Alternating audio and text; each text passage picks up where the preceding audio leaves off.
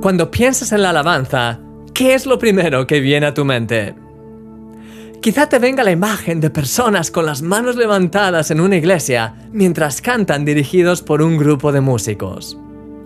Puede ser tal vez que lo que te evoque sea la imagen de una guitarra tocada suavemente en un momento de oración o la de un estadio lleno en un concierto cristiano. Todos tenemos diferentes conceptos en relación a lo que es alabanza, pero hay algo que es clave. La alabanza es mucho más que música. La alabanza es más que las canciones que cantamos los domingos en la iglesia o más que los vídeos que escuchamos en YouTube. Es un estilo de vida a través del cual nuestro ser se conecta más profundamente con Dios. La Biblia lo expresa de esta manera.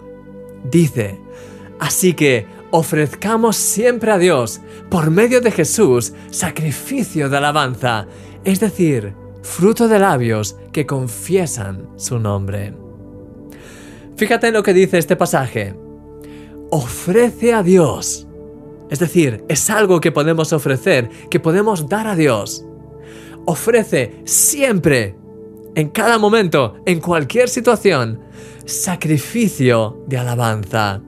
Es un sacrificio, una ofrenda agradable a Dios.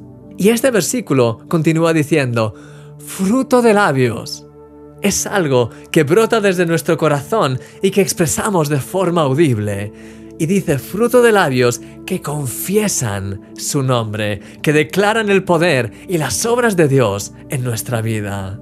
Querido amigo, has sido creado para adorar a Dios, para alabar su nombre.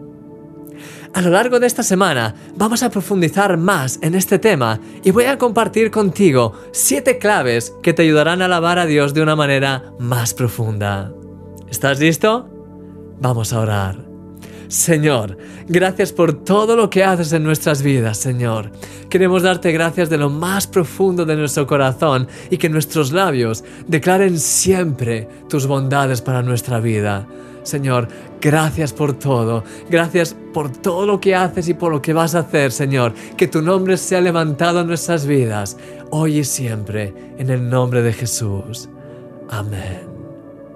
Eres un milagro.